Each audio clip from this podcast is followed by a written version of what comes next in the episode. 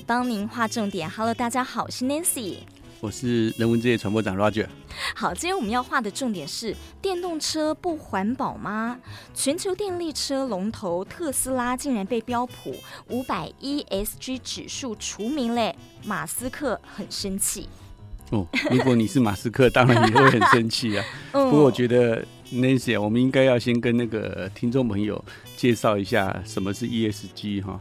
虽然现在其实是个显学了哈，全世界啊，尤其是欧洲哈，欧盟其实对这个 ESG 非常的呃强力的在推动。跟听众朋友们报告一下，ESG 的大概就是指了三个英文字母了哈。第一个 E 就是环境啊，第二个 S 就是社会，第三个就是公司治理。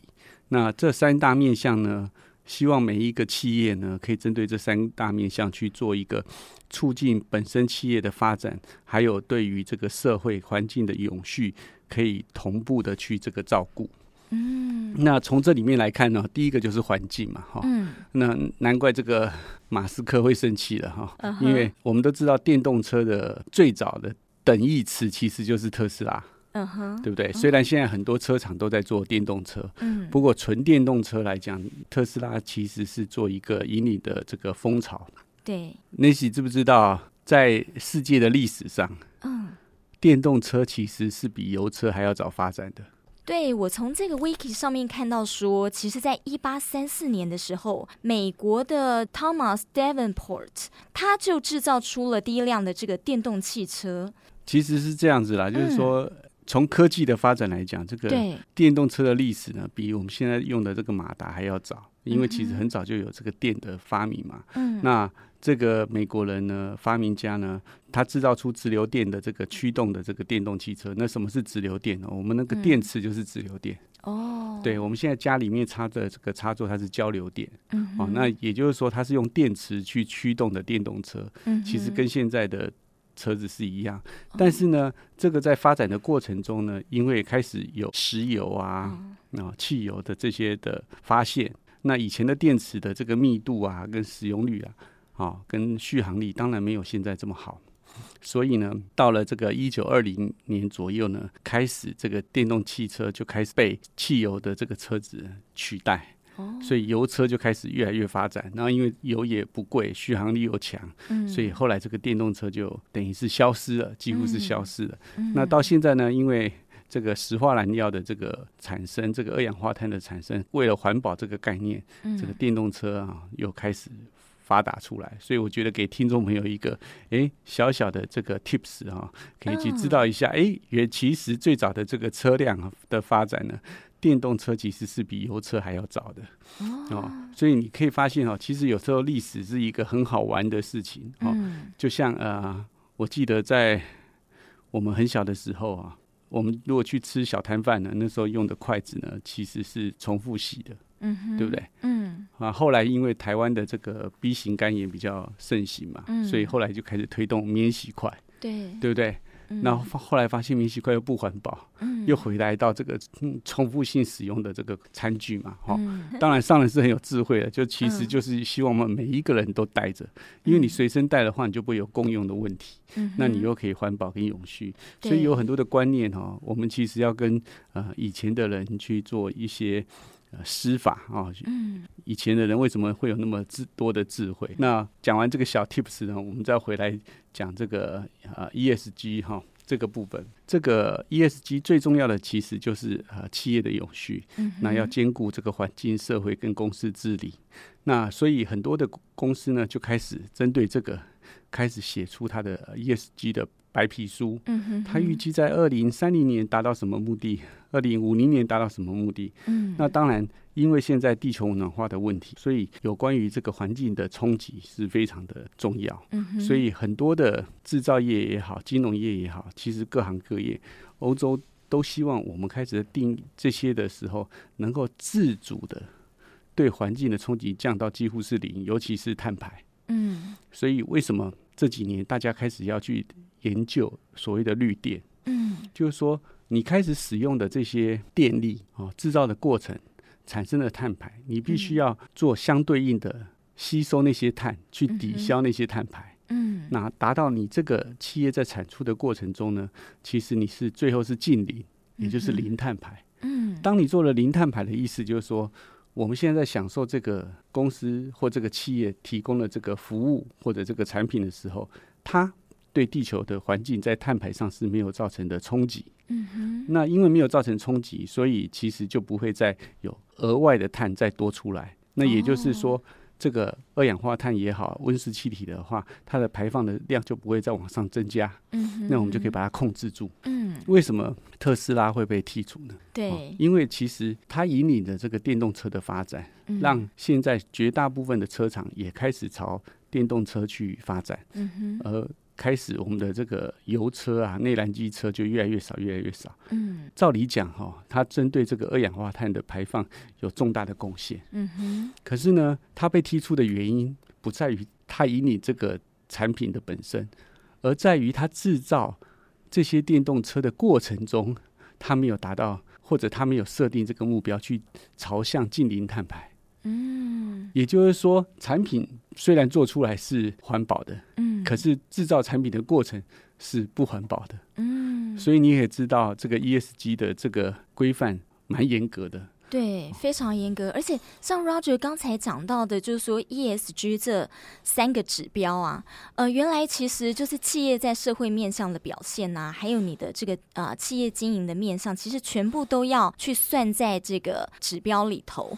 对，所以马斯克他一开始听到这个消息的时候说，说哈，为什么我的这个特斯拉被踢出去的时候，他很生气，他就说呢，为什么 Exxon 被标普五百评为是全球企业的这个一 ESG 的前十名，那这个 Exxon 它是这个呃美国最大的这个石油公司嘛，但是特斯拉却没有上榜呢，所以他没有去想到说哦，原来呃像 Roger 刚刚讲的，就是说你在生产的过程，还有你这个企业的评比，其实也很重要。是啊，这个就好像说呃，我们以前有一句话嘛，是希望大家不要做，就叫以暴制暴嘛，哈。嗯哼，你你为了让那个暴力事件。不要发生，你用更大的暴力去把它镇压，让它变成好像变成是大家都不会有暴力。嗯，可是你本身用的这个方法就是不对的。嗯哼，总有一天你会被更强的暴力所引导嘛。嗯，所以呃，这个 ESG 也是一样，就是说你虽然做出来这个产品是有益于环境的，可是在你做的过程中其实是。无益于环境，甚至是一些啊、呃、碳排会增加的。那这个时候，大家回来就会检讨说，你的这个制造的过程中，是不是应该也要真正的迈向那个永续？像特斯拉，为什么有一些的指标会让 ESG 五百出名？那一定有它的原因。那我们就举一则例子，Nancy 跟听众朋友分享一下。好，刚讲到说呢，它的产品环保，但其实它在制造的过程中不环保。它其实，在去年二月的时候，就因为违反空污法，然后跟美国的环保署达成和解，就是被罚哦，新台币七百六十万元。原因就是呢，呃，它有一个工厂，因为使用了含有甲醛、乙苯这等等的涂料哦，然后违反了汽车表面涂层有害气体污染物国家排放的标准，所以让附近的居民呢，都是暴露在有害健康的风险之下，然后呢，也没有按照规定说你每个月要追踪记录有害气体的排放数据，然后也没有按照规定说呢，每个月要追踪记录有害气体的排放数据，也没有制定跟推动减少有害污染物排放的计划。对，所以这个是其中一个他们不环保的新闻。对，就像那些讲的，你看他在制造的过程中用了甲醛这样子的是，是呃有机，其实我们来讲是有一点毒性的这个涂料啦。哈、嗯。那它的挥发性其实很很容易造成环境的污染，嗯、所以呢，包括你看你制造一台车子要用到多少的材质的原料，每一样的原料的来源，它是不是对环境有冲击啊？它做完以后你有没有监控，或者你有没有消除？啊，这些随着这个环保意识。的理解，大家知道这些原料会对环境冲击以后呢，我们开始做了很多的房屋的这些措施。嗯、不要讲别的好了，就以我们最常见的，大家买家具也好，或者做家里装潢也好，嗯，不是常常会看到，哎、欸，本家具没有使用甲醛。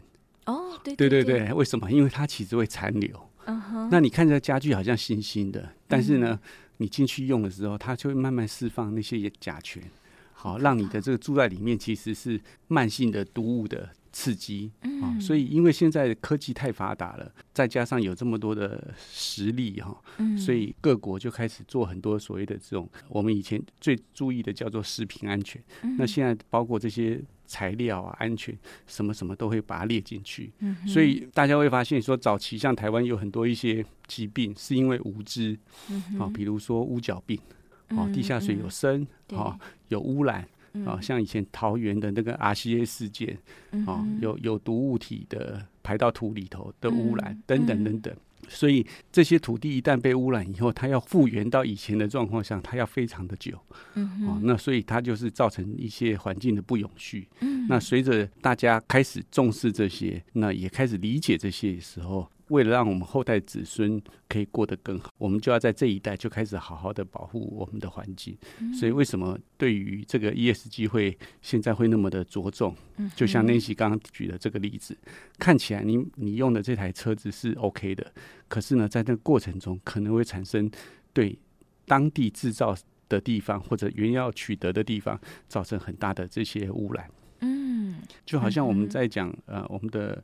实际有很多的环保志工，嗯，他不是只去环保站做环保，嗯，我们常常去拍摄他们的家居生活，他自己在家里头的用水，嗯哼，用东西，他甚至很多还有那个洗服站的环保衣，他把清新都拿来洗一洗，哎对，觉得不错，又可以拿来再重复的穿，嗯、哦，等等等等，就是说他的生活的行为里面，他已经把环保埋到他的。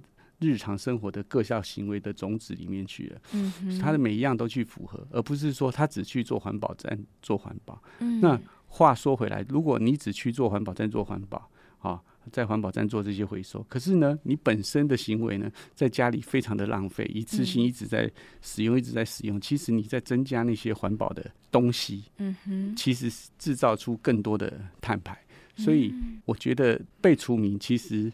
一方面，它有一个新闻的标题，让我们今天去可以做分享；嗯、二方面，其实它也是在告诉我们一个观念，就是说，做很多事情应该是要从头到尾贯彻那个理念。嗯、如果你把 ESG 当做是这个企业的理念，它就不会是只是在末端的产品去看它，它必须从这个开始设计到最后。嗯、哦，所以我常常在讲说，我们实际有很多的这个。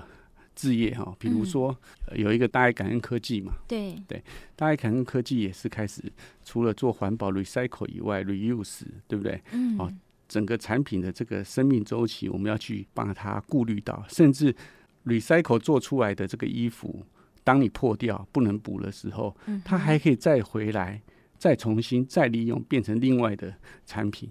哦，对，所以像我们有所谓的啊环保地砖啊等等等等，嗯、就是你一直让这个产品可以一直永续的使用，嗯、那它的好处就是什么？你就不会再去开发新的地球上的资源。嗯哼，对，那所以这就是呃一个呃终极的环保概念哈。所以以前常常会跟人家分享说，我们要做环保的重点就是消除环保。当全世界都没有环保站的时候，就代表每一个人。都已经把环保落实到自己的理念中了。哎，有道理耶！就是说，其实我们的终极目标是都没有环保站，这表示就是说，大家都做到都做到了哦。它很难，对，但是它就是个目标，就好像啊、呃，慈善的终极目标就是没有苦难的人。嗯哼，对，因为大家的生活水平都到了一定程度了。哦、医疗的终极目标就是预防疾病、健康。促进，所以就是说都没有疾病了，为什么在疾病发生前我们就把它弭平了？嗯，对不对？所以一样的道理，嗯，哦，所以这个也就是说，我们怎么去看 ESG 这件事情？